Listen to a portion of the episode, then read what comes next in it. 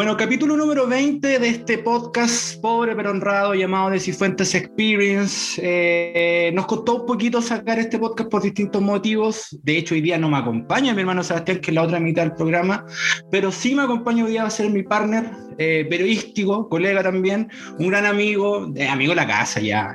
fue uno de los primeros invitados de Cifuentes Experience. Nos estuvo haciendo, armando el soundtrack musical de la pandemia, cuando parecíamos que la pandemia que la cuarentena no iba a durar tanto, nos equivocamos rotundamente porque seguimos en cuarentena. Vamos a estar conversando también sobre eso.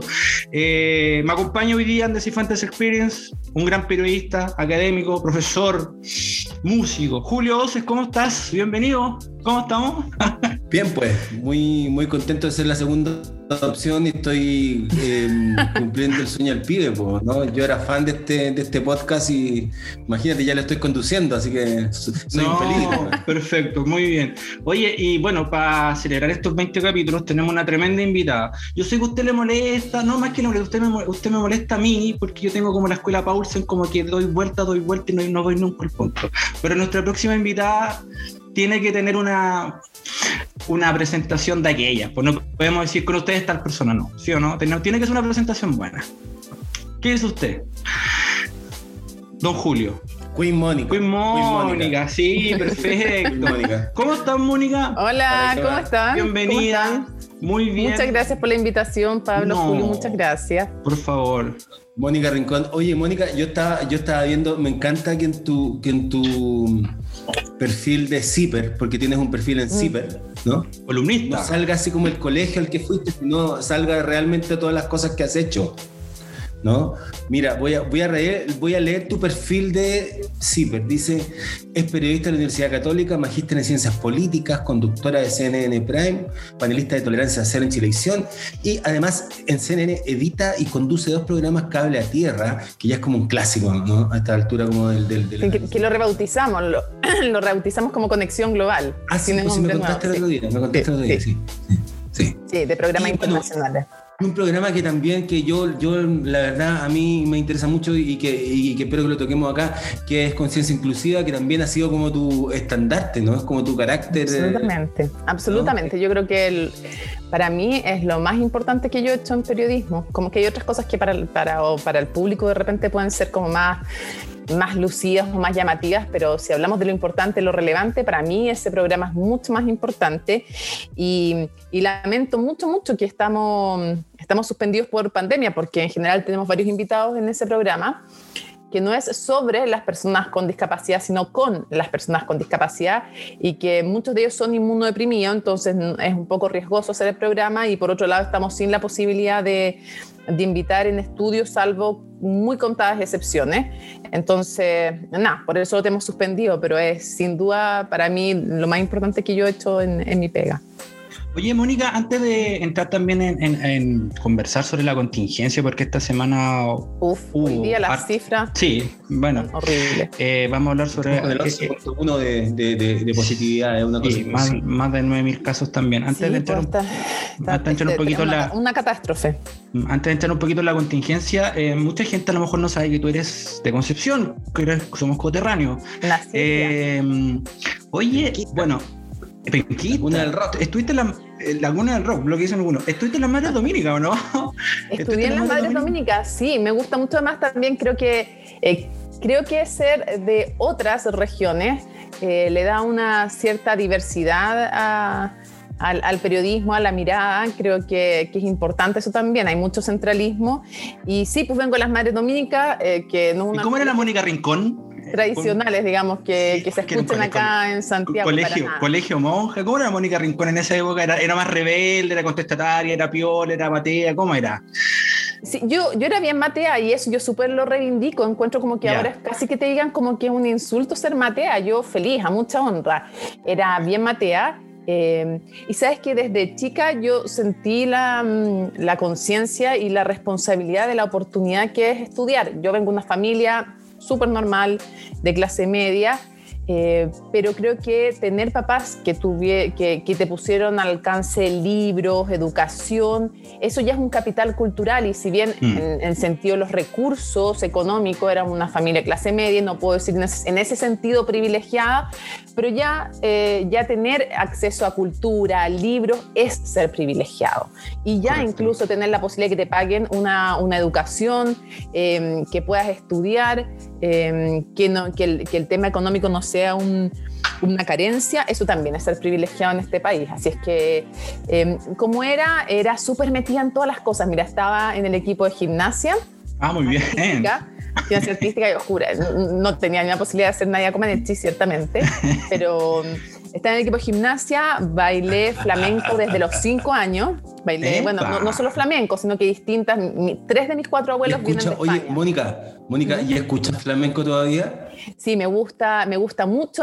O sea, para, para mí los máximos, los máximos son eh, como Paco de Lucía, me gusta mucho la estrella Lorente, eh, me gusta... Camarón, camarón, Vicente Amigo me gusta también, pero no me gusta tanto, tanto, tanto. Eh, no soy tan conocedora, pero para mí soy súper clásica en qué sentido, en que para mí hay, hay dos como íconos que, que son como imposibles de, de superar, eh, que son las películas de, en, donde estaba, bueno, la Cristina Hoyos para mí es como la bailadora más impactante que ha habido y que habrá. O sea, encuentro que Bodas de Sangre, Carmen, todas esas películas que se ven, son súper antiguas, o sea... De Carlos de Carlos Saura. O sea, Sí, sí, encuentro. Y se me va ahora el nombre de mi otro ídolo, no lo puedo creer la que, el que actúa con, con Cristina Hoyo, lo voy a tener que googlear porque no lo puedo creer que, no, que, que se me haya olvidado. Eh, Antonio Gávez, Antonio Gávez, no lo tuve que googlear. Ah, eh, impactante, o sea, encuentro que ellos dos son los bailarines más grandes que ha habido en la historia para mi gusto. Eh, y todo el resto sí son buenos también, digamos, pero, pero encuentro que como ellos no hay.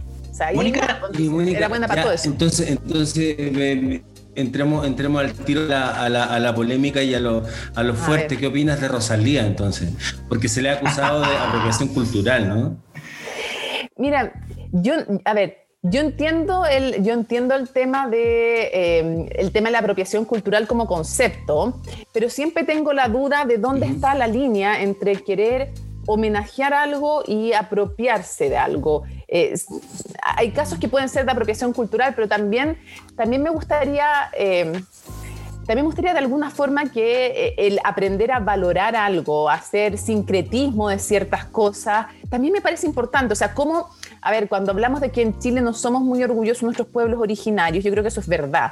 Bueno, si incorporáramos en, literatura, en baile, en música, en distintas cosas, em, ciertas expresiones que son de los pueblos originarios, ¿eso es un homenaje o una apropiación? ¿En qué minuto pasa a ser apropiación y en qué minuto es homenaje? ¿En qué minuto lo, lo pasamos y lo incorporamos como algo importante nuestro? O sea, negamos tantas cosas, negamos que, sea, que seamos descendientes de los pueblos afro en buena parte, negamos nuestros pueblos originarios entonces, como que sí, entiendo el concepto de apropiación cultural y claro, eh, entiendo sobre todo cuando se ha visto también en moda, te has fijado que en, grandes marcas de moda que han tomado, no sé, pues ciertas cosas de la cultura mexicana, también lo entiendo, pero me pregunto cómo se logra también revalorizar y dónde está la línea en el homenaje y en la apropiación. Claro, probablemente son los propios pueblos originarios en cada lugar los que pueden... Eh, los que pueden hacer mejor esta división, pero también creo que hay que dar espacio para para que todos sintamos como propio ese pasado, porque unos van a ser más dueños que otros, no sé, bueno, creo que hay ahí Mónica, y el, el tema del, del, perdón, Julio, el, el, el, bichito del periodismo partió desde el, desde el colegio en ciencia media, ya venía eso, ¿no? O sea, yo en, en, en primero medio le dije a mi mamá que quería venirme a Santiago a estudiar periodismo. Perfecto. Lo dije a los 14 años. Y, y, viene de una familia en que se discutía mucho de actualidad, de política, estaba llena la casa de libros, pero de puros libros humanistas. O sea, anda, yo creo que salvo y que se me caiga el carnet de nuevo el Baldor. El Baldor, claro, eso te iba a decir, no estaba. Creo que salvo eso, no había muchos más libros que tuvieran que ver con ciencia. Entonces, una familia muy marcada por eso. Y, mi papá y mi mamá tuvieron una cosa muy bonita, que es que somos cinco hermanos. Y eh, había una regla que era de mi abuelo paterno, que yo no tuve la suerte de conocerlo y que se mantuvo siempre en mi casa. Y es que no se seguía conversando en la mesa si es que alguien no entendía algo de lo que se estaba hablando y que normalmente son los más chicos.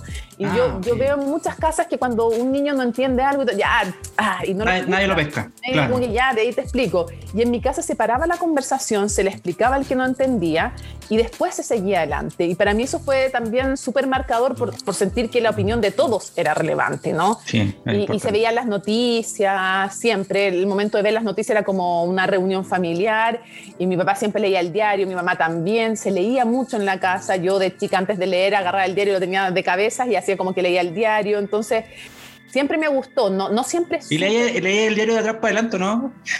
Eh, a veces, pero en Sí. ese momento cuando chica no lo leía, no sabía ni no, leer, de- lo ponía claro. al revés, lo ponía Ah, perfecto, cabeza ya. y yo estaba muy, muy, muy convencida que estaba actuando muy bien leyendo el diario, obviamente.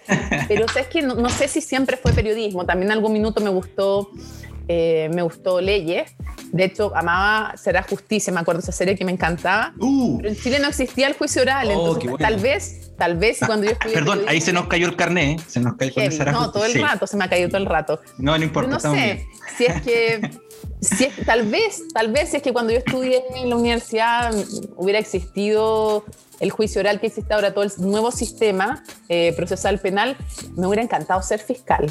Cuan- Hubiera encontrado muy, muy entretenido muy- y, y con un gran rol social ser fiscal, pero al final postulé a... mm, Espérate, tipo de fiscal, tipo fiscal Peña o fiscal Chong.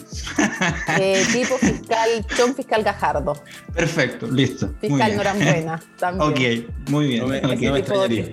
Ese tipo de, de- de fiscales. Excelente. Eh, dos de los cuales lamentablemente eh, al final se tuvieron que ir en un ministerio público que no, no tuvo la voluntad política de perseguir la- la- los casos de financiamiento ilegal de la política. Pero bueno, al final postulé a periodismo, postulé a arqueología, antropología, que también me gustaba mucho, Oh, y a a mí me gustaba también la arqueología, qué bonito. Sí, Sí. me gustaba mucho. Tiene que ver, pues tiene que ver con desentrañar cosas, buscar verdades, estudiar con la historia. Pero periodismo tenía más con, con darle voz también a los que no tienen voz, con cuestionar el poder.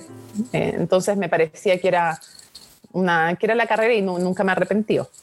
Y siempre, y siempre tuviste esos conceptos para estudiar periodismo, darle voz a los que no tienen voz y cuestionar el poder, o sea, desde, desde siempre. No, no, ya, perfecto. Siempre, porque yo creo que no hay que buscar incomodar, no es que el objetivo tenga que ser, a ver, ¿cómo incomoda a esta persona? Pero nunca hay que inhibirse ni de preguntar, ni de hacer una nota, ni de nada porque vayas a incomodar.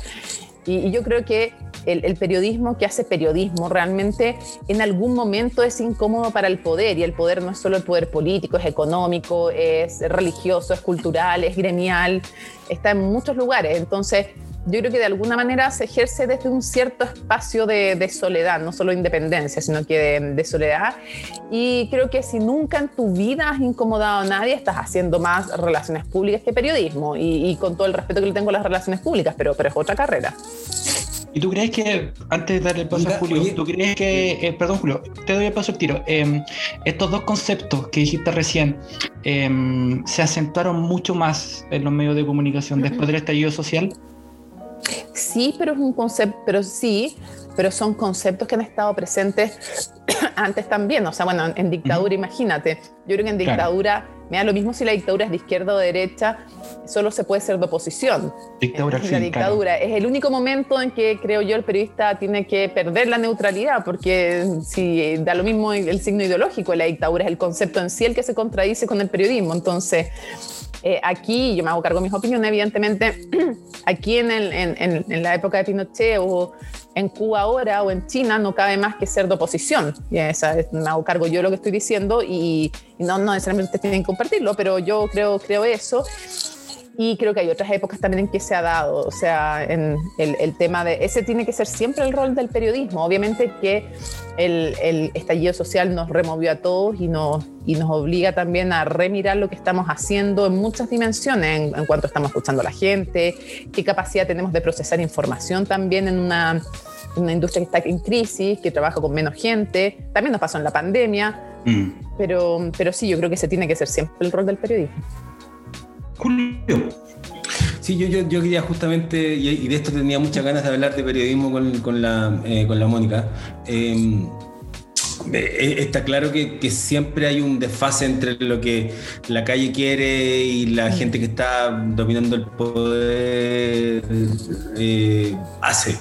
¿No? O sea, los, gobiernos siempre tienen problemas, ¿no? Tienen problemas más importantes, menos importantes, coyunturales, mm. eh, de futuro, ¿no? De, de hacerse cargo de cosas.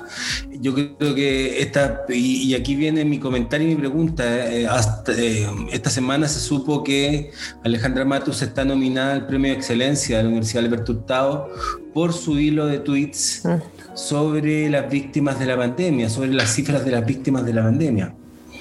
Eh, el periodismo tiene, tiene, varios roles y yo te he visto, Mónica, que hay hecho como el camino completito, como, como, clásico, ¿no? Desde reportear, ¿no? Hasta empezar a armar tu propio informe y luego hacer periodismo de opinión, ¿no? Y además ser, estar a cargo de entregar esa información como rostro, lo cual implica también otro tipo de vida periodística, ¿no? Sin embargo, detrás del periodismo hay otra gente, hay gente que está produciendo periodismo, ¿no? Hay gente que eh, cumple un rol técnico en el periodismo, pero, y aquí va, eh, ¿qué opinas tú, Mónica, de que ahora el rol de los periodistas y el y cito a Matus, el rol de los periodistas parece ser eh, ser una especie como de garantes de la veracidad de la información. ¿Te has dado cuenta? Porque en el fondo todos, ahora todos tenemos capacidad de opinar, ¿no? O sea, todo el mundo tiene capacidad de opinar, todo el mundo tiene incluso capacidad de difundir la información. Antes teníamos problemas para conseguir la información, ahora tenemos este síndrome, vimos este síndrome que se llama infoxicación, ¿no? Mm. Eh, que, estamos, tenemos mucha información. Eh, ¿Qué opinas tú de, de, de, eso y cómo te sientes al respecto, en el fondo de tener que garantizar la información, ¿no? Se me fue justo cuando se me fue justo el audio cuando me cuando me citaste Alejandra. Quería, quería escuchar si me la puedes citar de nuevo lo que, lo que dijo, que el, el periodismo tenía el rol de el, que, no, no, que yo, estoy diciendo que eh, cito, cito a, eh, Alejandra Matus como ejemplo de que el periodismo actualmente tiene más que nunca el rol de garantizar la veracidad de la información o la precisión de la información o incluso de llevar la información, ¿no? Porque eh, antes estábamos mal informados en el fondo, o sea, no teníamos esa información, pero ahora tenemos mucha información. Es decir, sí, yo creo que, yo creo que, el, yo creo que el, rol, el, rol del periodismo tiene, tiene varias líneas hoy día ¿ah? y, las ha tenido siempre. Lo que pasa es que hoy día estamos bombardeados con muchísima más información y hay más canales también para expresarse. Eh, a todo esto quiero hacer un paréntesis para saludar a todo mi equipo porque... Eh, porque hay creo que son 8 o 10 trabajos de CNN Chile y de Televisión nominados al Premio Excelencia Alberto Hurtado, entre ellos qué bonito. entre ellos algunos en los que me tocó participar, un reportaje súper bonito que hicimos sobre, lo quiero tocar contigo, sí, lo quiero tocar contigo, eso lo tengo notado en la Ya, vale, vale. Yo también soy muy mateo, ¿eh? porque muy bien, muy bien, porque fue un, fue un proceso muy bonito ese reportaje con un, con un tema de internet en los alumnos. Hace más de un año lo hicimos. bueno, y lo que creo es que eh, yo creo que el, el, rol del periodismo efectivamente es fiscalizar al poder, aunque al poder le incomode. A mí me gustaría ver muchos más políticos eh, haciendo como les dijo Angela Merkel, yo lo dije el otro día en Tolerancia Cero, eh, que ella en medio de la pandemia le pide a la prensa que la fiscalice más, no menos. Le, le pide a la prensa que haga el la labor de escrutar el, eh, el trabajo del gobierno. Es una cuestión impensable acá en Chile, pero no solo del gobierno, también de la oposición. Y a mí me preocupa mucho, acabo de hacer una columna sobre ese tema, me preocupa mucho que siento que la libertad de expresión y el pluralismo que son dos valores que son súper importantes en general a las autoridades, no solo los políticos, sino a las autoridades, a los líderes, les importa cuando les toca a ellos. O sea, cuando ellos no tienen el espacio para expresarse, les importa mucho más que estar mirando todos los días por ejemplo, el ciudadano común y corriente sí tiene el espacio para ver reflejados en los medios sus inquietudes. Yo sí creo que hay mucho que hacer en libertad de expresión y en pluralismo, pero lamento que en general se preocupen de eso cuando les toca muy de cerca. O sea, recién estuvieron a punto de aprobar una indicación 20 senadores eh, entre ellos un periodista como Alejandro Guillé, para prohibir que invitáramos candidatos eh, hasta las elecciones porque estaban molestos por una nota que hizo Canal 13, que puedes compartir o no, y puedes criticar el pluralismo en TVN, en CNN, en televisión, en las radios, en Canal 13, en todo, eso es muy válido. Nuestra pega también tiene que ser escrutada.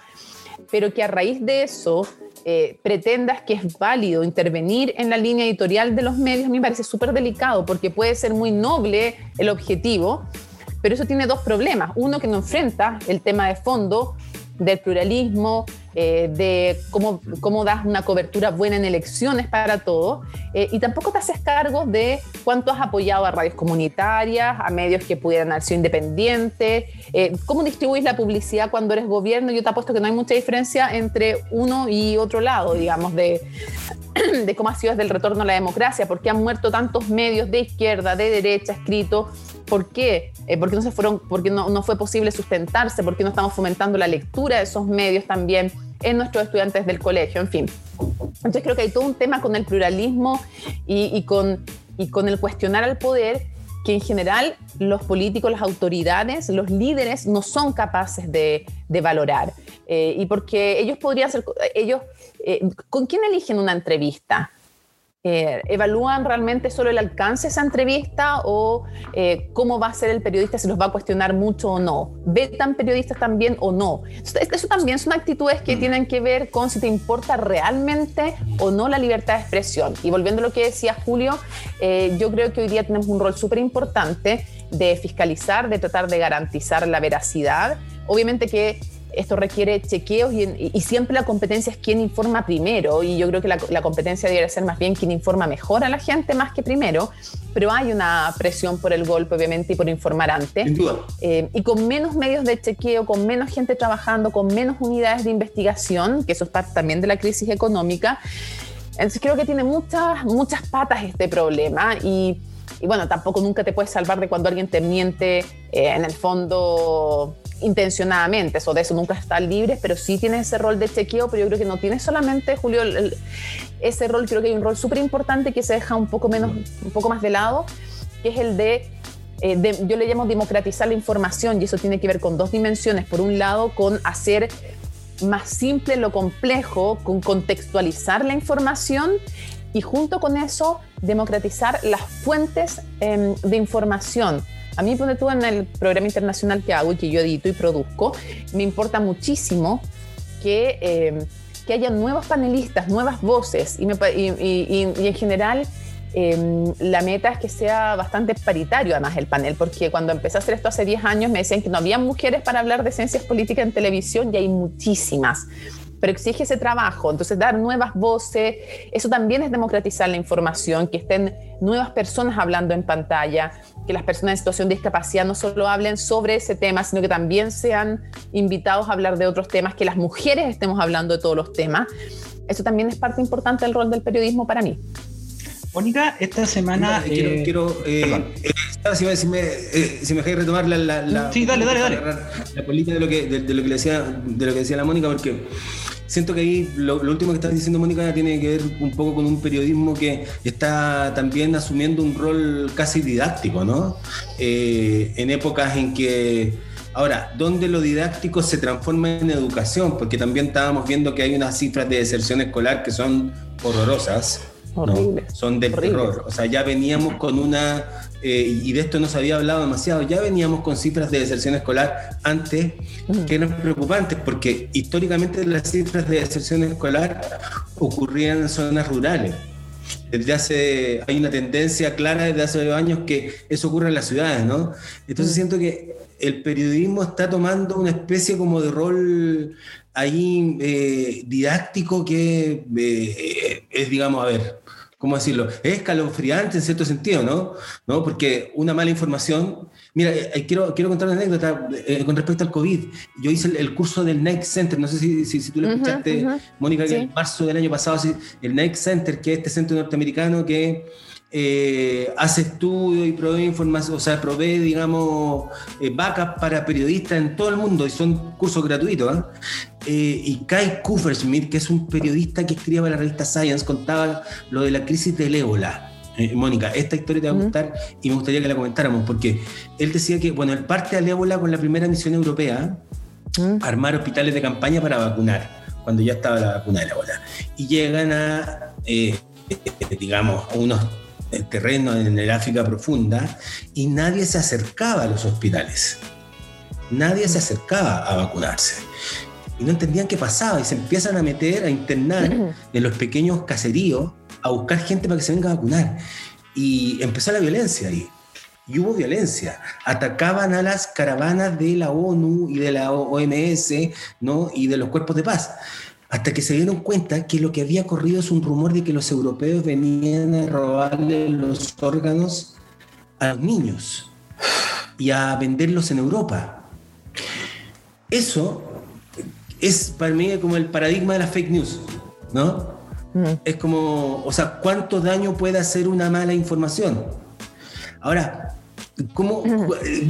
debe el rol, o sea, debe el periodismo asumir este rol educacional, Mónica, o eh, cuestionar al poder es parte también de ese rol educacional? que cuestionar el poder, eh, tratar de de en el fondo contrarrestar las noticias falsas, que no son noticias, en el fondo los rumores, eh, es tan contradictorio que se diga fake news, porque si es fake no es news, entonces, pero en fin, eh, o sea, pero ah, bueno, eh, pero se entiende, el se, entiende el concepto, entonces ahí, o sea, yo creo que sí, y es súper importante y de repente, como diría Arturo Prat, la contienda es desigual, porque, porque resulta que en el fondo la cantidad una vez que se lanza esa información, como conecta emocionalmente con muchas personas, ya esa persona no está dispuesta, aunque tú le entregues todos los datos y todas las pruebas, no está dispuesta nomás a creerte, a ti o cualquiera, porque le hace sentido. Entonces, aunque tú le muestres todas las las pruebas, los datos y todo, no sirve.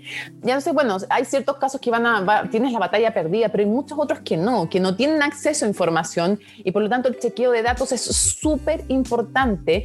Y, y hay otra cosa que es, mira, es más fácil, creo yo, combatir una mentira que una media verdad. Eso es súper complicado y creo que, por ejemplo, en las entrevistas hay que tener muchísimo ojo eh, con, con las medias verdades porque o te dicen la mitad de la realidad o te presentan la realidad de una forma en que no es 100% mentira, pero tampoco es la verdad y por lo tanto tiene eh, mucha más dificultad desmontar eso.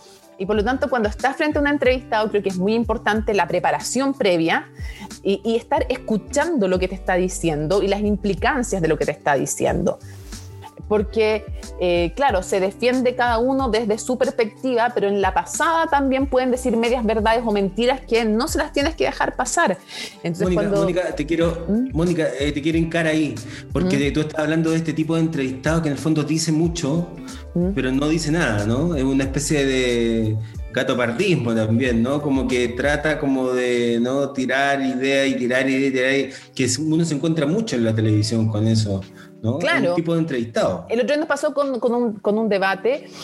Eh, a la Municipalidad de Concepción, entonces que yo pregunto quiénes estaban a favor del aborto libre y eh, que no es aborto libre porque siempre se le pone un límite de semanas, pero el aborto sin causales. Y ahí eh, solamente dos hombres de los cinco invitados levantaron la mano que estaban a favor y me llamó mucho la atención, miré porque la candidata del Frente Amplio no estaba a favor. Bueno, todos sabemos, no sé si saben las consecuencias que tuvo después. Sí, después hubo muchas... Sí. Que retiró el apoyo. Sería todo, muchas gracias. Claro. Fue bastante notorio lo que pasó con eso, ¿no? Sí, Pero, pero lo que yo veo es que ella, ella me dice, eh, no, pero aquí lo importante no es si es que eh, yo estoy o no a favor, yo estoy a favor en algunas causales, no sé qué más. Y es muy válido que ella como persona esté a favor de ciertas causales y de otras no, o sea, es incuestionable me parece. Pero el rol de uno como periodista es decirle, a ver, ojo, pero igual hay una contradicción entre que seas candidata al Frente Amplio, para el cual este es un temazo, y que eh, no estés a favor del aborto, o sea, como hay una contradicción ahí, digamos, o sea, mm. y, creo que hay culpas compartidas, pues también como el Frente Amplio pone de candidata, si es tan importante para ellos ese tema, sin preguntarle o tal vez sabiendo que no era eh, partidaria. Entonces, más allá de las consecuencias que tuvo, el rol de uno en ese momento sí es dejar en evidencia esa contradicción. O la otra vez cuando eh, yo estaba en un debate con Rojo Edwards y él dice que eh, que el feminismo es extremo. No, el feminismo no es extremo. En el feminismo, en el, en, la derecha, en la izquierda, en la iglesia católica, en los musulmanes, en todos lados hay extremos, pero eso, el extremo de algo o, el malentendido de algo no define a ese algo, ¿no? Porque si no es como la lógica de las brujas de Salem, que hay una, una politóloga que habla de eso, que es a partir de la excepción descalificar el todo. O sea, a partir de que hay algunas que no eran víctimas, entonces todas las víctimas son falsas. No. Pasó también con el tema de, del aborto. Bueno, está también el ex subsecretario Zúñiga, que también pasó esa, esa ah, polémica también. Claro, en otro debate, sí. Sí, sí. Pero lo que te digo yo, o sea, en el fondo, si a mí un entrevistado me dice en cámara que el feminismo eh, y el machismo son lo mismo, lo siento, eso no es así. No es así, no hay ningún mm, machista que esté por la igualdad. Eh, y que me diga, no, pero es que hay un extremo del feminismo. Bueno, si extremos pueden haber en todos lados, pero eso no define un movimiento, al contrario. O sea, que las cosas son lo que son y todos tenemos derecho a nuestras propias opiniones, pero no a nuestros propios datos. Claro. Mónica, eh, perdón, la eh, tutocaya. Mira, ¿Mm? ¿Tú tienes, tú tienes una, una teoría de por qué hay eh, esta obsesión con la forma por sobre el fondo, Mónica, ¿no es una forma también como de una manera, digamos, como de quitarle un poco el poto a la jeringa? Porque antes lo que hacíamos era legislar. No sé si ustedes se acuerdan que pasaba algo, ah, no, la ley. Ahora se discute la forma. ¿No? pero, ¿cómo, la, ¿cómo, la, forma? ¿En qué sentido? Porque a mí también me importan mucho las formas. ¿ah? Yo hay formas que no, que ah, me parece que no son apropiadas y, y, sí me importan, entonces depende. O sea, eh, si, creo que forma y fondo dependen qué, qué es más, o sea, siempre el fondo es más relevante que la forma, pero la forma también es necesaria. O sea, yo no, no sé, no estoy de acuerdo con que se insulte a alguien por más que el fondo de lo que digan sea cierto. Entonces, creo que eh, y también cuando se habla de la dignidad de la presidencia y se dice, pero ¿qué es importante? El fondo, la forma. Las formas también son importantes ah. en una república. Y, las formas de, y el trato es importante. Cuando alguien me dice, eh, es que, le, eh, ¿por qué te enojas porque le dije mongólico a esa persona si realmente lo quiso es horroroso? Porque no es la forma.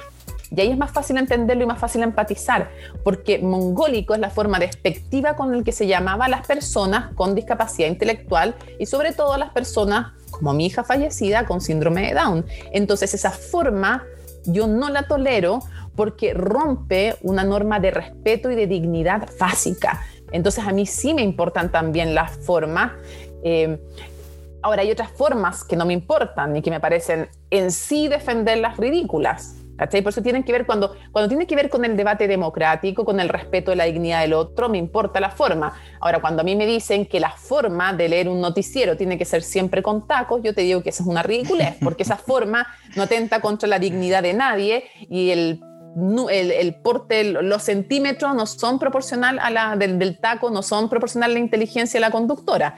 Entonces, por eso te digo, depende de qué formas estemos hablando. No, hoy le da un estilo propio, Mónica. Muy bien, sí. O sea, cuando yo quiero taco, me pongo taco. Y me, pongo la, y me pongo la mini bien corta si me la quiero poner. Eso tampoco me quita seriedad. En el fondo, yo reivindico la libertad. Oye, yo te quería preguntar, bueno, ¿Mm? eh, estábamos hablando de que esta semana hubo mucha contingencia y hay dos temas, para que nos los toquemos bien rapidito también, para no quitarte mucho tiempo, eh, que como, como dice la gran Mónica González, que también ídola. Tengo la suerte que me la... con su amistad, así que la quiero, la quiero mucho. Una gran maestra, fue mi editora en CIPER también. Sí, La, la, la, Mónica siempre dice también, esto también es violencia.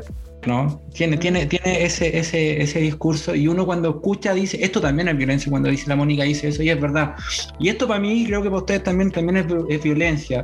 Cuando uno lee em, que el Consejo de Defensa del Estado rechaza la demanda de víctimas de, este en el estallido social por daño ocular y dice, comillas, carabineros actuó correctamente, eso es violencia para mí, yo creo que ustedes también leer esto, es violencia también cuando uno eh, ve que esta semana millones y millones de chilenos eh, luchan para ver si pueden conseguir un bono de este gobierno, de los tantos bonos y tantas trabas que hay para poder postular un bono, y por otro lado sale una noticia de que las familias más millonarias de nuestro país aumentan su fortuna en medio de la pandemia, incluyendo el presidente de la República. Eso también es violencia. Eh, para mí, yo creo que para, todos nosotros. ¿Cómo ves tú esto, Mónica? Estos dos temas que esta semana pegaron fuerte, sobre todo para mí, que lo habíamos comentado también con Julio Ferapauta antes de, entrevistarte. Sí, yo creo que es evidente porque lo han dicho organismos internacionales, eh, múltiples, y lo ha reconocido el propio gobierno actual que em, hay muchos casos en que Carabineros no cumplió los protocolos. Y creo que yo entiendo que el Consejo de Defensa del Estado dijera, hay que ver caso a caso cuándo fue por una actuación eh, fuera de la ley de carabineros que se produjo este daño ocular y en ese caso corresponde indemnización y si fuera eventualmente que fue eh, sin intención o fue en el fondo en medio de una acción imposible de evitar, que potencialmente eso también podría existir potencialmente en algún caso, ahí creemos que no corresponde indemnización o no del mismo monto. Ya eso podría ser entendible como declaración, pero decir que en ningún caso hubo incumplimiento, me parece que es evidente que no, porque los mismos, o sea, tuvieron que reformar un protocolo, eso ya te da cuenta que los protocolos anteriores no eran adecuados y si no eran adecuados ya hay un incumplimiento. Eh, y además después hay casos evidentes en que hay incumplimiento. O sea, en el caso, por ejemplo, de Gustavo Gatica, em, cuando uno lee la carpeta y los antecedentes, es evidente que hay incumplimiento desde el minuto, según lo explica al menos la Fiscalía, desde el minuto, por ejemplo, en que hay, mm, no recuerdo si eran dos o tres eh, carabineros que disparan al mismo tiempo y hay uno que daña a Gustavo. Eh, ¿Y por qué los otros no dañan? Porque los otros se arrodillan. Uno, uno, de hecho, uno de ellos, recuerdo perfecto el testimonio de uno que es muy alto, mide 1,90 y tanto, y él se arrodilla y apunta hacia abajo.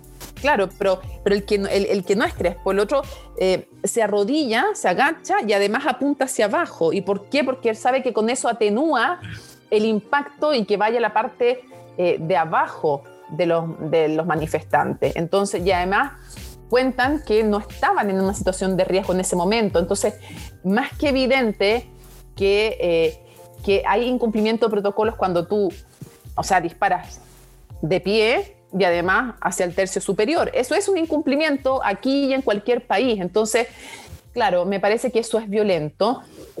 Me parece que la desigualdad es muy violenta como estructura. Eh, y, no se, y evidente que todas las personas que tienen más recursos siempre van a ganar más y eso también nos pasa a nosotros en comparación con otras personas. Em, eso, eh, pero a lo que yo voy es que, claro, hay una violencia estructural en una desigualdad muy fuerte que no garantiza que se cumplan ciertas promesas básicas, como que si tú estudias y te esfuerzas, eh, tienes garantizado un mínimo de dignidad para vivir. Eso no es así. Y eso es una promesa que se incumple y se rompe un pacto con un ciudadano cuando a pesar de que se esfuerce, basta que tenga una enfermedad catastrófica para que él y su familia queden en la calle. Entonces, eh, o cuando tú ves que en el fondo muchas veces prima los contactos, los currículum familiares y no eh, profesionales para conseguir eh, un mejor puesto. Eso es violento. Em, es violento también, yo creo que se ha hablado mucho menos, pero creo que la corrupción es muy violenta eh, porque, por dos cosas. Uno, porque desvía recursos que debieran ir a los que tienen menos a los bolsillos de gente que tiene mucho. y por otro lado, porque rompe el pacto de igualdad ante la ley cuando se castiga con tanta dureza a un muchacho que termina muerto, calcinado en la cárcel, eh, que había pirateado un CD, eh, versus en el fondo los casos de corrupción y financiamiento ilegal de la política que ni siquiera se persiguen, que hay una, un pacto transversal entre los políticos de izquierda y de derecha para que no se persigan judicialmente. Eh, que fue un tema que, tocamos, por ejemplo, en Tolerancia Cero con Paula Narváez, que me generó hartas críticas de vuelta. Pero que me parece que es evidente que es un tema que la ex nueva mayoría y ex concertación tiene que asumir su responsabilidad en aquello, aunque le hayan financiado campañas, Julio Hay reportajes, sí, hay reportajes de CIPER. donde, es, muy mm. claro, o sea, está súper documentado. Nosotros en CNN hicimos ese tema y es evidente. Mm. Eh, y, también lo hicieron otros medios. Yo creo que ahí la prensa, por ejemplo, estuvo bien, así como en otra ocasión hemos estado mal en el tema del financiamiento ilegal de la política, sí, y muchos medios, la tercera también, Bio Bio, muchos, muchos, eh, los canales también, Mega, Canal 13, también hicieron buenos trabajos ahí.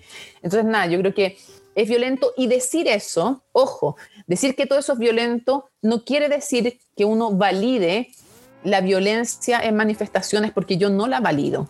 yo no soy, yo no soy, yo no soy de los que creen tampoco, yo no soy de los que creen que sí hay una cierta justificación para la violencia porque hay una violencia estructural. Yo no lo valido y yo no lo creo y no lo comparto y al que le guste bien y al que no, lo siento, no voy a cambiar lo que pienso. O sea, yo no creo que sea válido tirarle y tratar de incendiar un carro policial con bombas Molotov, lo siento, eso para mí no es válido, o sea, no lo es.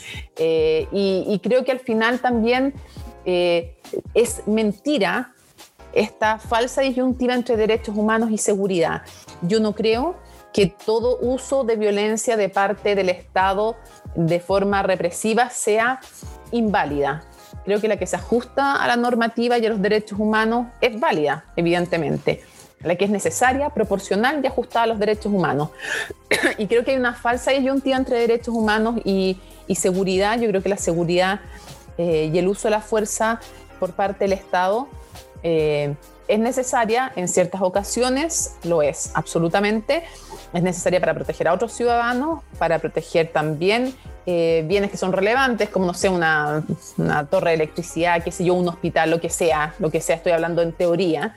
Em, entonces es necesario sobre todo para proteger la vida y la integridad de, otras personas y también para proteger ciertos bienes comunes y privados Em, pero tiene que siempre ajustarse a los derechos humanos y a la proporcionalidad en el uso de la fuerza. Entonces creo que si se ajusta a los derechos humanos y a la proporcionalidad en su uso, em, es cuando más se legitima el uso de la fuerza por parte de los agentes del Estado.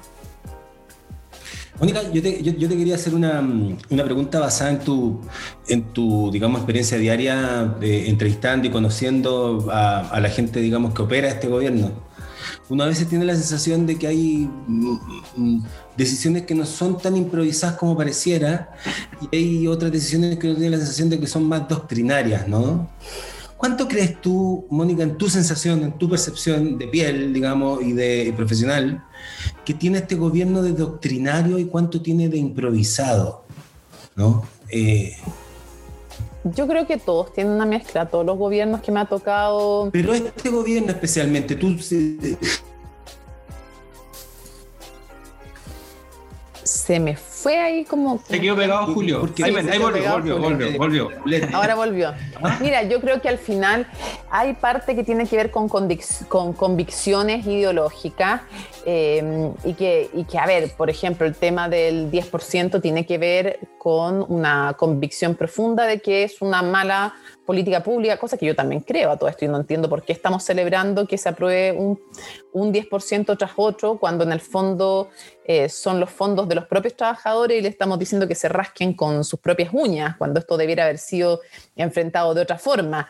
Pero claro, por ejemplo, la adhesión al sistema de las AFP, a la constitución, yo creo que ahí sí hay eh, o al menos a hartos principios de la Constitución, hay mucho de, de doctrina.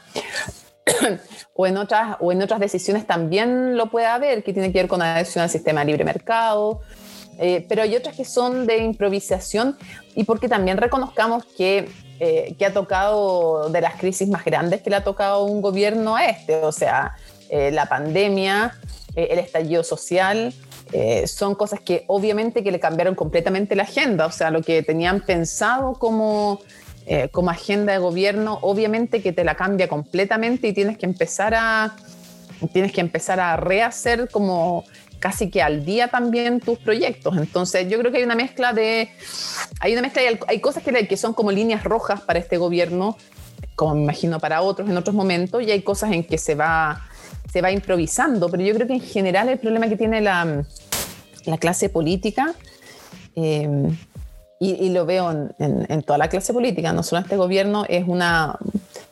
yo siento que están muy desconectados con la vida de, las personas. Siento que ahí hay, una desconexión grande con la vida común y corriente de las personas y algo que también nos pasa a los medios de comunicación. ¿Es eh, transversal eso crees tú, no? No solamente o sea, a nivel de la autoridad de, todos lados, no, no solamente un no, lado. No, izquierda-derecha. De izquierda-derecha hay una... O sea, a ver, por, por ejemplo, por más que se piense que, es para tratar de tener una igualdad de condiciones entre los candidatos que tienen más dinero y los que tienen menos dinero, pensar que es tolerable para las personas intentar aprobar una normativa que elimina el pago de intereses en las deudas de los candidatos, que impulsó el, eh, parte del Frente Amplio, es no entender nada. O sea, es no mm. entender nada, eso es una completa desconexión, porque yo ya, yo entiendo, es que pucha, van a tener que empezar a pagar porque no les van a devolver de, del CERVEL cuando creían que les iban a devolver y hay, hay recursos comprometidos y se alarga la campaña y es verdad que hay una desigualdad brutal de, de fondos entre unos y otros. Eh, ya, está bien, si yo entiendo ese razonamiento, pero eh, ¿cómo no se dan cuenta del insulto que es para muchos ciudadanos que también tienen diferencias en poder pagar entre un gran empresario y uno chiquitito, también tienen muchas diferencias para poder pagar sus intereses, los impuestos, los compromisos, más en pandemia, pero ellos no tienen la posibilidad de legislar. Entonces, ¿cómo no entienden que eso es, eh, que es un escándalo para la mayoría de las personas?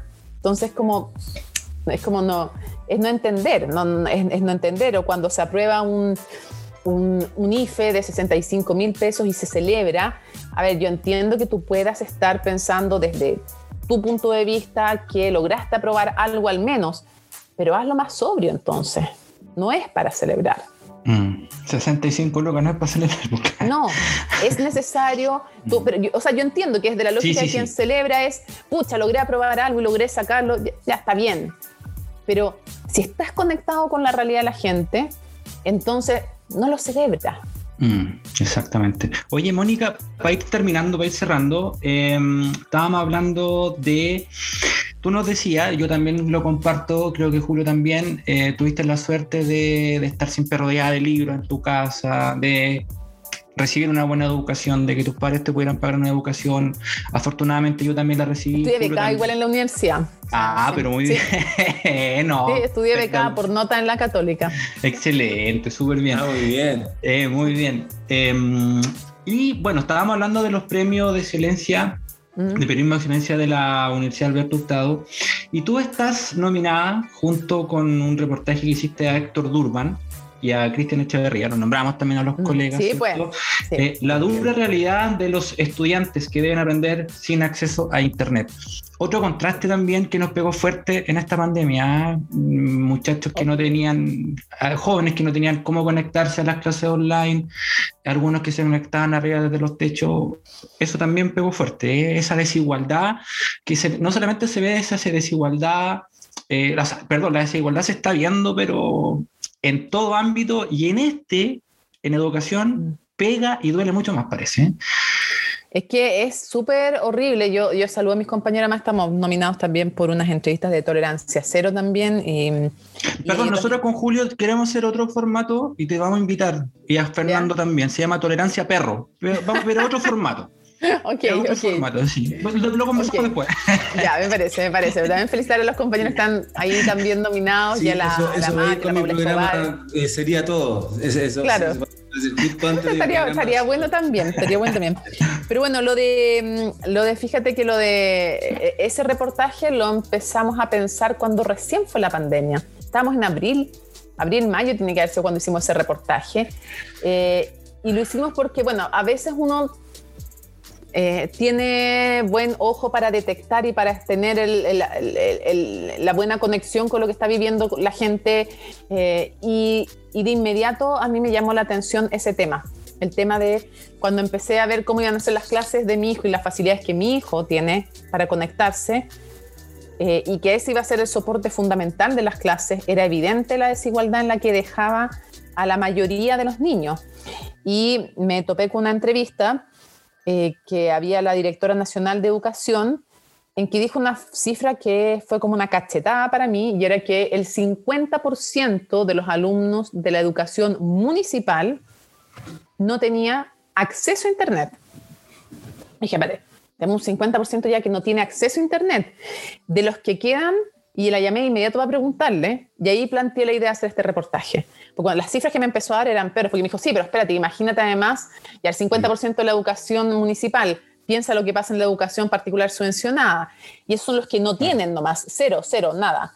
Piensa después los que tienen apenas el celular del papá o de la mamá que llega en la noche después de trabajar tremendo porcentaje más que tienes que sumar. Después piensa los que no tienen computador. Entonces, al final, claro, yo terminé con una angustia horrible pensando que la verdad, la cantidad de, niños y niñas que quedan excluidos de todo el proceso de educación.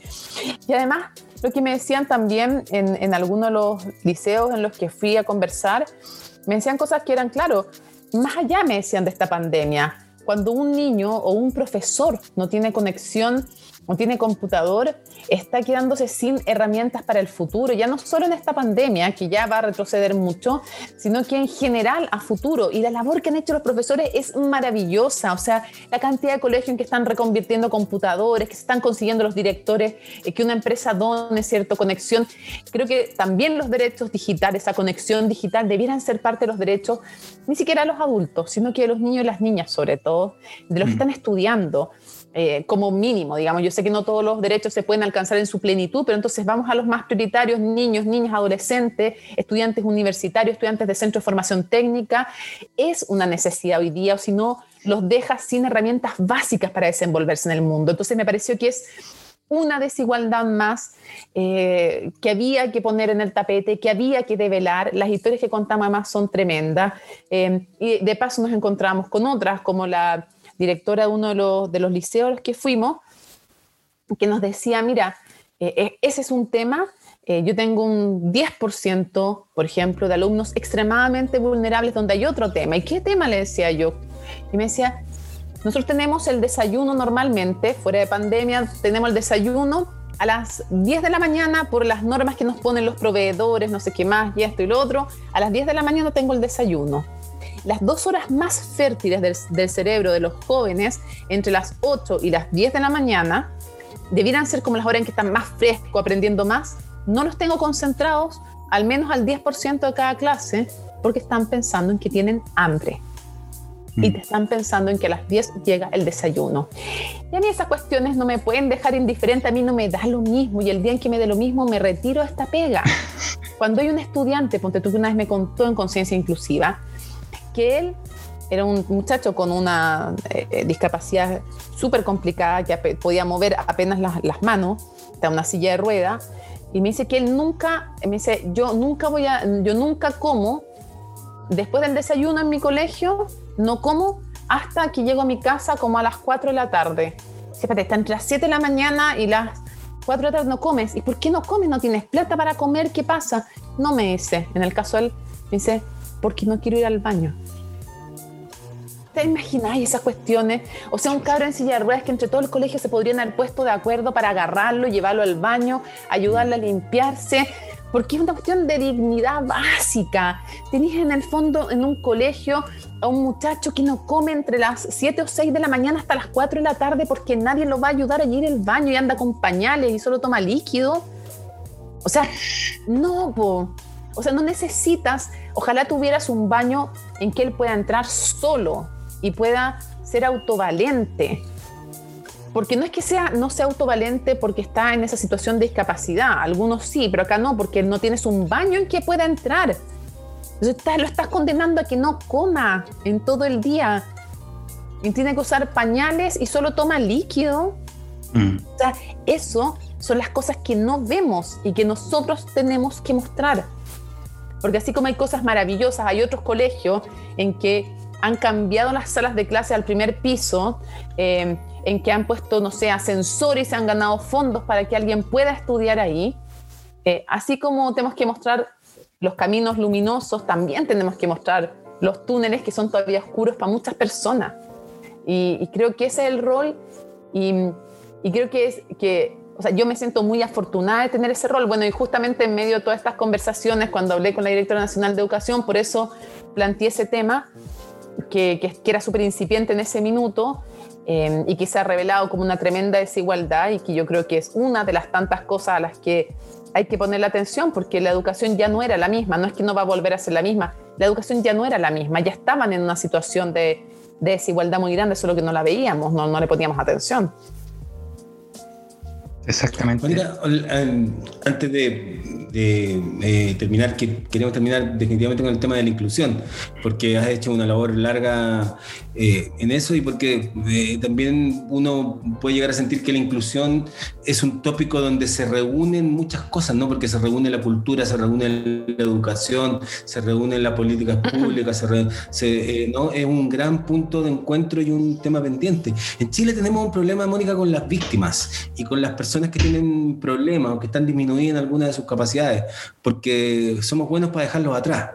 ¿no? Eso probablemente tiene que ver con que vivimos ¿no? muy rápido. El maestro Gastón Sublet decía que él veía, después de la pandemia, después del estallido, que como que en Chile nos habíamos caído hacia afuera, dijo él, como que habíamos perdido internalidad. ¿No? Desde tu experiencia con el, con el tema de la inclusión, ¿por dónde va la salida, Mónica? ¿Para dónde va? ¿Cómo nos sensibilizamos? ¿Esto tiene que ver con el oscurantismo cultural de Pinochet? ¿Somos así antes los chilenos? ¿En la estructura? Porque, se, porque tenemos, nosotros sentimos que somos solidarios, pero parece que el sistema no nos ayuda, ¿no? Uy, yo creo que es una, creo que es una mezcla de tantas cosas. Yo creo que sí somos solidarios, no sé si más o menos que otros, pero creo que nos falta conocernos. Creo que cuando los mundos no se intersectan y vivimos muy separados, no te importa mucho lo que no conoces. Y al contrario, eh, a quien no conoces o lo que no conoces te llena de prejuicios y de miedo en una sociedad en que vives muy rápido, en que vives muy agresivo, en que tienes que cuidar a los tuyos. Entonces no quiero un estudiante con discapacidad, en el fondo no lo quiero en mi sala porque va a perjudicar a mi alumno eh, o porque va a perjudicar a mi, a mi hijo, porque va a aprender menos. Y esos son puros prejuicios. O va a ser mi paso más lento, ¿no? Claro, porque en Finlandia se pelean a los estudiantes en situación de discapacidad porque ya aprendieron que en las salas de clase donde ellos están hay menos bullying, los profesores desarrollan sistemas pedagógicos más innovadores. Eh, unos alumnos se convierten en tutores de otros, los con discapacidad con los de sin discapacidad, los de sin discapacidad con los de con discapacidad. Y lo que pasa es que al final cuando tú haces la medición, incluso desde el punto de vista meramente académico, si es que no entendemos que en una sala se debieran formar ciudadanos y no consumidores, pero si lo mira, mira solo desde el punto de vista académico es puro éxito, es pura ganancia. En las empresas donde están es pura ganancia.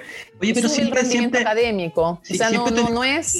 El, el, modelo de Finlandia siempre lo ponemos, lo sacamos. Que siempre lo ponemos, siempre Es un modelo, pues pongámoslo claro, sí, también. Es, a eso voy, o sea, siempre como que todos hablan, todos hablan, no, pero Finlandia, Finlandia, oye, pero ya, pues hagámoslo acá también entonces. Exacto, y se puede. yo creo que ahí está el trabajo, ¿no? Y se puede, entonces yo creo que es una mezcla de empezar por conocernos, por eso también el, el programa Conciencia Inclusiva tenía uno de, y tiene uno de esos objetivos, que es que nos conozcamos. O sea, tú no quieres lo que no conoces. O sea, si no, si no queremos eh, o no valoramos suficiente nuestro patrimonio de los pueblos originales, para mí también tiene que ver con que nuestra cabeza y nuestro corazón no están conectados porque no conocemos ese patrimonio, no conocemos el mundo de las personas en situación de discapacidad. Si no nos toca, no lo vemos. Yo no lo veía antes que me tocara con mi hija. No lo, o sea, tenía una cierta sensibilidad, yo creo que nada es casual, pero ese es otro tema. Eh, y trabajaba con algunas fundaciones, pero no lo conocía como lo conocí. Entonces, yo creo que la empatía es algo súper relevante, la empatía es algo muy importante, sentir el dolor del otro como propio, también sentir la alegría, porque el chaqueteo también, ese chaqueteo es porque no sientes como tuyo el triunfo del otro, porque no, al contrario, te da como pica el triunfo del otro. Entonces, la empatía te lleva a sentir las alegrías y las penas y los dolores del otro como propio. De alguna manera, nunca van a ser igual que los tuyos, eh, pero se siente distinto. Entonces creo que nos falta conocernos, votar prejuicio eh, de lado y lado, eh, romper esos muros, construir más puentes que levantar muros, o sea, como, eh, y, eso creo que es súper relevante en este y en otros temas, o sea, no son niños, no son angelitos, no son superhéroes, son personas de carne y hueso, son ciudadanos, son, deberían ser sujetos no de favores, no sentirnos súper bien porque hicimos algo, no, ciudadanos sujetos de derecho. Y, no estandarizar, porque si estamos los tres en una, en una sala y invitamos a una persona ciega eh, y pasamos un libro, claro, la que está en situación de discapacidad es esa persona, pero apaga las luces, los cuatro no podemos leer, mm. prende las luces y que el libro está en braille. ¿Quiénes son ciegos? La persona ciega que le decimos ciega o nosotros tres, nosotros tres. Entonces, cuando decimos que son personas en situación de discapacidad, no es eh, solamente una forma de decirlo, es porque nosotros como sociedad, al estandarizar todo, los ponemos en situación de discapacidad. Una persona en silla de rueda no tiene una discapacidad en su funcionalidad, me refiero, hasta que para entrar a un edificio no se encuentra con una escalera en vez de una rampa. Y lo más lo más entre comillas gracioso o tal vez lo más bonito de todo esto es que la inclusión nos beneficia a todos. Las típicas llaves que yo no sé cómo se llaman, pero no las que uno gira, sino las que uno levanta y baja. Ya, ok. como se llamen. Esas llaves son súper y mucho más cómodas para todo. Anda con una olla y así así con el codo y levantáis esa llave y, te cae el agua. Ya, obvio, es súper con una olla con papa, levantáis con el codo, cae el agua. Es mucho más cómoda para todos que hacer girar así. Bueno, esas llaves se inventaron después de la Primera o Segunda Guerra Mundial a raíz de la cantidad de soldados que llegaron sin brazos, sin manos, y por eso se inventaron. o sea, piensa en un museo, anda en un museo, bueno, pre-COVID, digamos, y mira en un museo de lejos, siéntate en Quinta Normal, en alguno de los museos, donde hay una rampa, y míralo un rato. No solamente va a entrar por ahí una persona en situación de discapacidad evidente en silla de rueda, sino que una persona mayor con un bastón y después vas a ver a unos niños jugando, pasando lo increíble, subiendo y bajando, porque la rampa es mucho más entretenida que una escalera. Entonces, entender la, la inclusión, no la integración, porque no es lo mismo, no es lo mismo, la inclusión como algo que nos hace mucho más felices, más completos, eh, a todos, a todas. Eh, o sea, en el fondo no es tolerar la diversidad, yo no tolero la diversidad, yo la valoro. Cuando yo a ti te tolero, te mastico, pero no te trago, en el fondo. Cuando te valoro es cuando entiendo que es un valor estar sentado en una mesa en donde alguien es de derecha, otro es de izquierda, otro no cree en nada, otro es católico y otro es musulmán. Yo creo que la mejor, en Concepción le decimos 11, ¿eh? así que los que sean más de, piel, sensible encuentren que una ordinaria decirle 11 y no te, no importa nada. La 11 más linda que he tenido en mi casa fue una que la voy a recordar siempre con muchísimo cariño, en que había mm, eh, personas que trabajaban en educación, estaba mi hijo, estaba mi marido, estaba, mm, eh, estaba la Caterina Moretti, estaba, que es una joven que tiene síndrome de Down, está Pablo Pineda, que tiene síndrome de Down, que ha escrito cinco libros, que es profesor y que nunca nadie lo ha contratado como profesor porque tiene síndrome de Down. que es español y venía a dar unas charlas. Googleen Pablo Pineda y se van a enamorar porque es increíble. Eh, yo miraba, en un minuto fui a, la, fui, al, fui a la cocina a buscar algo y volví como que me paré y vi en mi mesa y yo me emociono hasta cuando lo pienso hoy día. Y vi una mesa así, un date club, en que había personas de... Había una monja también de uno de los colegios que tiene la mejor inclusión en, en Chile, la institución teresiana había una monja, había una persona que era homosexual, había tres personas con síndrome de Down, eh, había un niño que era mi hijo, habían adultos, hombres, mujeres. Y yo decía, no voy a tener una once más bonita que la que estoy mirando, porque, porque así debiera ser todo, así debieran ser las empresas, las salas de clase. Eh, o sea, qué linda esa conversación, qué profunda esa conversación esa tarde en mi casa, en que estaban todos ahí sentados, todos ayudando, todos riéndose. Yo decía, este tiene que ser, o sea, así tienen que ser las salas de clase, las empresas. Eh, Proyectar esa once para todos, ¿cierto? Muchas, sí, o sea, la mesa debiera ser tan amplia para todos, nadie que debiera quedarse bajo la mesa. O sea, yo pienso, ¿te imaginas el escándalo si cuando estaban los mineros, que cuando ni siquiera sabíamos si estaban vivos? Si hubiera salido alguien, yo hubiera salido a decir, oye, pero ¿cómo tanta maquinaria? ¿Cómo tanto gasto para buscar unos cuerpos? Porque seamos honestos, nadie sabía siquiera si estaban vivos. Y hubiera salido alguien a decir, oye, me parece un escándalo este nivel de inversión en 33 cuerpos muertos que van a encontrar seguramente. Ya, hubiera sido un escándalo, ¿te imagináis si alguien dice eso? O después cuando estaban vivos, hubiera dicho, mira, en verdad, si uno piensa lo que ellos van a producir a lo largo de su vida y los millones de dólares que nos estamos gastando, ay, dejemos que se mueran adentro. ¿Te imaginas el escándalo?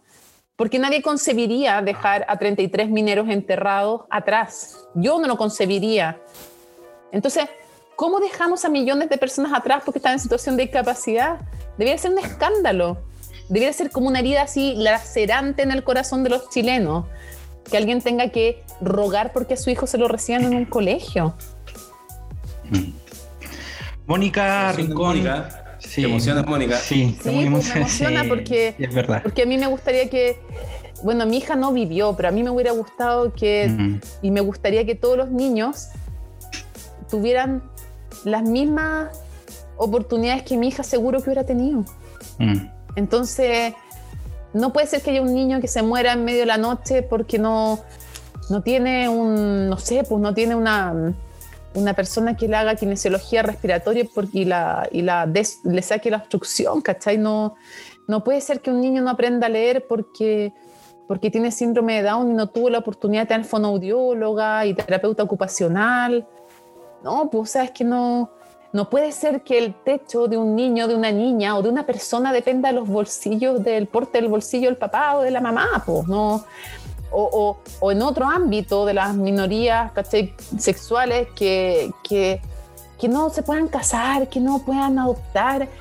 A mí me parece que algún día lo vamos a ver como algo prehistórico, porque no, porque no, pues nomás. O sea, porque yo aspiro a un país en que, en que no sea ni tu género, ni tu bolsillo, ni si tienes discapacidad o no, ni tu orientación sexual, nada de eso sea lo que condicione tus sueños o tus posibilidades de hacer algo. Eso es verdad, sí, eso es súper verdad. Mónica, agradecerte, eh, realmente tuvimos una conversación muy hermosa, muchas gracias por abrirnos también parte de tu vida, de tus sueños. Eh, de tu rol como periodista, de lo que quieres seguir haciendo, lo que quieres seguir luchando desde, desde tu posición, lo cual es súper válido. más grande. Queen Mónica. ¿Te gusta que te digan Queen Mónica o no? me da como un poquito, me da como un poquito de pudor. Sí. Me da un poquito de pudor, pero, pero la verdad es que. ¿Ah? Porque me encanta decírtelo en tu cara, Mónica, porque de verdad te convertiste como en una especie de símbolo, ¿no? De la yo, yo, yo, yo, yo también quiero, antes que Mónica se despida, por favor, quiero. Sí, no, Julio, te voy a dar el pase. Es súper bueno, es súper bueno o sea, esta instancia también conversar con la Mónica. Sí, nosotros trabajamos juntos, nos queremos mucho, nos hablamos, escuchamos ahí. Y yo siento que también hay algo en estos, en estos matices que tú podías aportar, Mónica, de ser una periodista que dice las cosas cuando tiene que decirle, preguntar las cosas, porque eh, siento que el periodismo también se ha, en el periodismo de hoy, preguntar se ha vuelto una cosa súper importante, ¿no? O sea, preguntar las cosas que hay que preguntar, pero que también tengas este tiempo de mostrarte emocional, me parece súper importante. Y como yo soy colega tuyo, tengo que preguntarte que estamos súper preocupados de qué va a pasar con los departamentos de prensa de Chile y CNN. ¿Qué va a pasar con eso? Mucha. Aparte que agradezco todos los piropos previos. Eh, y que no alcancé a decir que, que, yo siento también que el Queen Mónica es de alguna manera un reconocimiento a mi pega, ¿eh?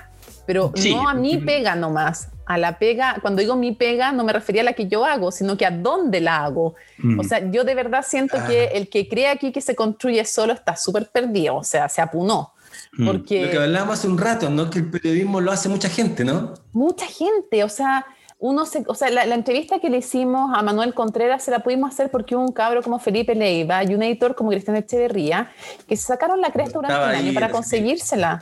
Ellos se la consiguieron durante años, o sea, o sea meses. Se la, y, y, porque después hubo editores que tuvieron el carácter para ponerla al aire de inmediato, sin Corina Bolívar, Corina, Bolívar, Alejandro Repenin. O sea, eh, Rolando Santos, nuestro jefe, o sea, hubo todo un equipo editorial porque nos hicieron febre en el minuto después de que salió al aire, porque cómo era posible entrevistar a un criminal, bueno, eso es otro tema, pero uno se construye gracias a sus equipos, entonces el Queen Mónica para mí también es un reconocimiento al equipo en donde yo trabajo en CNN y ahora también en Televisión, y, y que han tenido una línea, por ejemplo, de defensa del tema del feminismo súper clara y consistente. Entonces, yo también como que lo, a mí me da pudor, pero ya entiendo que es como una broma divertida entre todo y que es un gesto de cariño y que nadie cree que yo tengo una corona arriba ni que me creo ninguna cosa rara, digamos. Es más de cariño, creo yo. Sí, es, de cariño y es de buena onda. Es una voz de cariño. Y de alguna manera también es un acto de solidaridad con las mujeres cuando nos empoderamos, que en vez de decirte, ay, esta mina es, no sé, es una cabrona, te dicen queen. Y eso es bonito. Oye, la última. La última. Ah, los departamentos de prensa. Ah, sí, eso. Oye, pero tiene, que responder lo que le pregunté. ¿qué información sí, sí, sí. perdón, perdón, perdón, perdón. Fíjate que soy una, soy una lata porque lo único que sé es que esta hora sigue funcionando hasta ahora y lo que va a pasar cuando se separen los canales, la verdad es que no lo sé. Y uno de nuestros jefes, una de mis jefas que yo quiero mucho más, que es María Paz Eppelman, dijo algo muy bueno ayer en una reunión. Dijo, cuando les preguntan y ustedes digan, no sé, y si ustedes sepan que es la verdad, no se sientan mal por no saber, al contrario, siéntanse súper dignos. Y yo era como, a ver, ¿a dónde va? ¿Y por qué? Y dijo, porque la verdad es que estos procesos de fusión exigen que tú hasta que se produce la fusión tienes que seguir funcionando como funcionas hasta hoy. Y el que está en el fondo ahora no puede, eh, cuando es por ejemplo con un norteamericano, no puede preguntarle ciertas cosas hasta que se produce la fusión, que puede ser cuestionada, ponte tú no creo, en este caso para nada, por la Fiscalía Nacional Económica o por lo que sea. Entonces, ¿qué es lo que se entiende en Estados Unidos, donde son bastante más duros con las normas eh, de corrupción, donde Ponce Lerú, por ejemplo, estaría preso, sin duda alguna, pero Uy, se me perdieron 10 lucas. bueno, en fin. Eh, pero ¿Por qué? Porque ellos establecen que hasta que la fusión no se produzca no existe y que si tú antes te pones a conversar puedes provocar efectos irremediables y puedes afectar la libre competencia y por lo tanto por eso son súper escrupulosos y hay todo un mecanismo acá, no sé, hasta si puedes mover una silla, en el fondo eh, los ejecutivos tienen que eh, tener ciertos protocolos y por lo tanto no nos pueden traspasar a nosotros cierta información. Entonces, ¿qué planean los nuevos dueños? No tengo la menor idea y después además me creo la muerte después de que mi jefa más dijo que estaba muy bien no saber y decir abiertamente que uno no sabía. Así es que me quedo lo más tranquila con poder decir esa respuesta. ahora eh, Chilevisión está cambiando de dueño, ¿no? Entre el grupo Turner y el grupo Viacom, que es uno de los grupos de televisión más importantes del mundo. Sí, enorme, enorme, enorme, enorme. y nosotros en CNN seguimos siendo Warner Media. Claro. ¿Qué va a pasar? Nadie sabe. No tengo idea. Lo que sí sé es que ganamos una tremenda amistad y una tremenda potencia de trabajo juntando los dos equipos y que ambos equipos hemos aprendido mucho eh, de los dos. Yo creo, y además ustedes han sido un gran ejemplo. ¿ah? Oye, poca gente sabe que durante el estallido se produjo una pequeña, y voy aquí a ser medio infidente, una pequeña como revolución ahí al interior de, los de los departamentos de prensa de, CNN y de Supi Chilevisión, porque lo, querían mayores condiciones de protección y ahí se produce también esto de la fusión un poco entre los dos, la unión, ¿no? entre los... Y eso creó mucha, o sea, creó mucha mística el trabajar juntos, porque cuando tú trabajas juntos en condiciones como, eh, como muy como plácidas. Tal vez los egos son más complicados, eh, las relaciones interpersonales, pero cuando te toca el estallido social, vamos todos de cabeza y a trabajar. Y eso creó una mística muy potente. Y después en la pandemia, porque tengo que decirte una cosa, nos han cuidado, nuestros empleadores nos han cuidado muchísimo. Establecieron tres turnos, entonces éramos el turno A, B y C, nos cuidábamos entre todos, además había traíamos comida, ¿no? Que el turno se ahora va a traer sopa y pilla, iba a traer más, cujen y todo, y era, eh, ha sido súper bonito también eso, o sea, y se creó una mística. ¿Crees que es una experiencia inédita, Mónica, también? Parece que en el periodismo nacional, por lo menos yo no conozco una experiencia parecida a esta, fusiones, yo, yo tampoco, sí. fíjate, no creo que... No, yo tampoco, o sea, como que además son pocos los países del mundo en que CNN empezó a salir, eh, la mm. pega de CNN empezó a salir por la televisión abierta, no, no, no son muchos, ¿no? Sí, entonces eso fue o sea, creó, o sea, que integrarse en tiempos de crisis eh, no es fácil y, creó una mística muy importante. Yo conocía gente muy chora que no, no conocía y, eso ha sido muy bonito también. O sea, en, los equipos esas amistades quedan igual. ¿Se te salió al, en, al aire el perro matapaco, no? O no sé. Ah, yo, mira, yo ya que me pones el tema, te lo digo de inmediato. No, lo que pasó ahí fue que estábamos, bueno, para empezar yo soy Piti, entonces lo que pasó ahí fue que estábamos al aire. ¿Ya? Y de repente yo veo algo negro y digo, uy, digo yo, ¿y qué es eso que está ahí, que se está mostrando? Pero así con total ingenuidad, ¿qué es? No sé qué más, porque no veía. Y me acerco al monitor y ahí cacho que era efectivamente el perro que es denominado como perro matapaco. ¿Y qué fue lo que me pasó ahí? Y que me sigue pasando, y como yo en verdad no estoy para ser moneda de oro, lo voy a, lo mm. voy a decir me pasó, bueno, y el periodista ahí también dice, bueno, lo decimos, no lo decimos, no sé qué más, lo decimos, no lo decimos. Y yo, fíjate, como que me quedo reflexionando y como que pensaba, y me pongo a pensar en el nombre, y yo entiendo la simbología que la gente le ha dado, pero a mí no me gusta el nombre. Y yo sé que no es popular lo que estoy diciendo, es como que me no, está bien, está bien, que me gane, vengan a mí los trolls de todo el mundo, pero ¿sabes lo que me pasa? Si se llamara perro mata mapuche, perro mata mina, perro mata judío, mm. perro mata lo que sea, no me gustaría. Y no me gusta porque aunque sé que no están pensando que el perro va a ir a matar a carabinero, no me gusta ningún nombre que denomine a un grupo como objeto de menosprecio. Mm. Porque está bien, junto con un carabinero que ha violado los derechos humanos, hay un carabinero que le pagan nada y que en una zona extrema, por ejemplo, ha sido capaz de resistir un acto de corrupción cuando le ofrecen plata y él no tiene ni una y le pagan pésimo y hace turnos horrorosos y ha sido capaz de resistir un acto de corrupción cuando hay empresarios que han hecho pasar hasta el junior boletas para quedarse con más plata. Entonces, en general me parece que ahí vuelvo a lo que es la forma. No me gusta ese nombre. Y no me gustaría tampoco si le dijeran perro mata flight, perro mata mujeres, perro mata mina. No me gusta lo que denomina a un grupo como objeto de menoscabo. ¿Cuál fue mi error, creo yo? Que lo que yo debía haber hecho en ese minuto, lo que pasa que me tomó por sorpresa y uno a veces va aprendiendo. Lo que me pasó en ese momento es que yo creo que yo debí pero no, no, entendí bien lo que me estaba pasando a mí y después como que racionalicé qué era lo que me pasaba. Yo debía haber dicho al aire, este animal que se denomina por parte de la gente como perro matapacos tiene un nombre que yo no voy a volver a decir porque a mí me parece mal, porque a mí me parece un nombre violento, como me parecería si se llamara perro mata mapuches, perro mata minas, perro, porque por más que se tenga un juicio crítico, y yo lo tengo respecto a lo que ha hecho una institución, cuando hablo de una institución me refiero, yo sé que los actos penales son, o sea, los actos son responsabilidad penal de cada uno, pero creo que hay una responsabilidad institucional en el sentido de no tomar suficientes salvaguardas para que eso no ocurriera, entre otras cosas. También está el tema de la corrupción, bueno, en fin, está lo mismo, pero no es el tema hoy día. Pero más allá del juicio que uno puede tener respecto de un rol, a mí me parece que los nombres que denominan a grupos como objeto menoscabo no son buenos. Y yo debía haber exteriorizado todo eso en ese minuto y me pagué y no lo hice. Pero eso fue lo que pasó a mí, porque yo me sentía mal después, porque alguien pensara o insinuara o lo dijeran abiertamente como muchos lo dijeron, que esto era porque me habían censurado. Y eso no lo y eso me da mm. rabia, porque eso es un daño que yo le provoqué a mi equipo sin quererlo. Porque ni mm. nadie me pauteó, y porque el día en que me, me, pautean, obviamente cosas de contenido, no sé qué más, claro. pero el día en que alguien me pautea algo que a mí me parezca inmoral, yo me voy a ir de donde estoy. Mm. Entonces, o que, me, mira, que a mí me digan amarilla por eso, me importa un huevo. En su minuto me han dicho feminazi, en otro me han dicho que no sé qué más, que, que es un escándalo que hable de sexualidad de las personas en situación de discapacidad, del Silla Sutra, que existe, a todo esto existe el Silla Sutra. Eh, mira, me han dicho una cosa, así que no me importa. No me importa que me digan, que me hayan dicho en ese minuto amarilla, que en otro me digan fascista, en otro me digan comunista.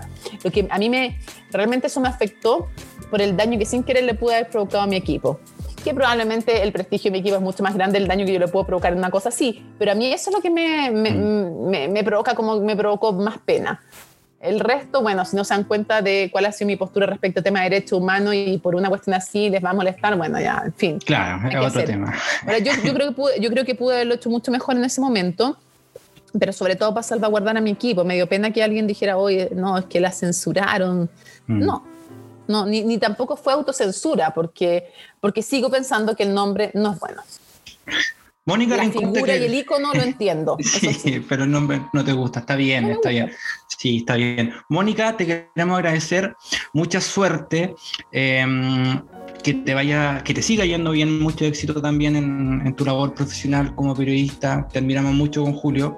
Julio, agradecerte también por haber sido mi partner hoy día a falta de mi hermano. Gracias, Julio, también un abrazo grande.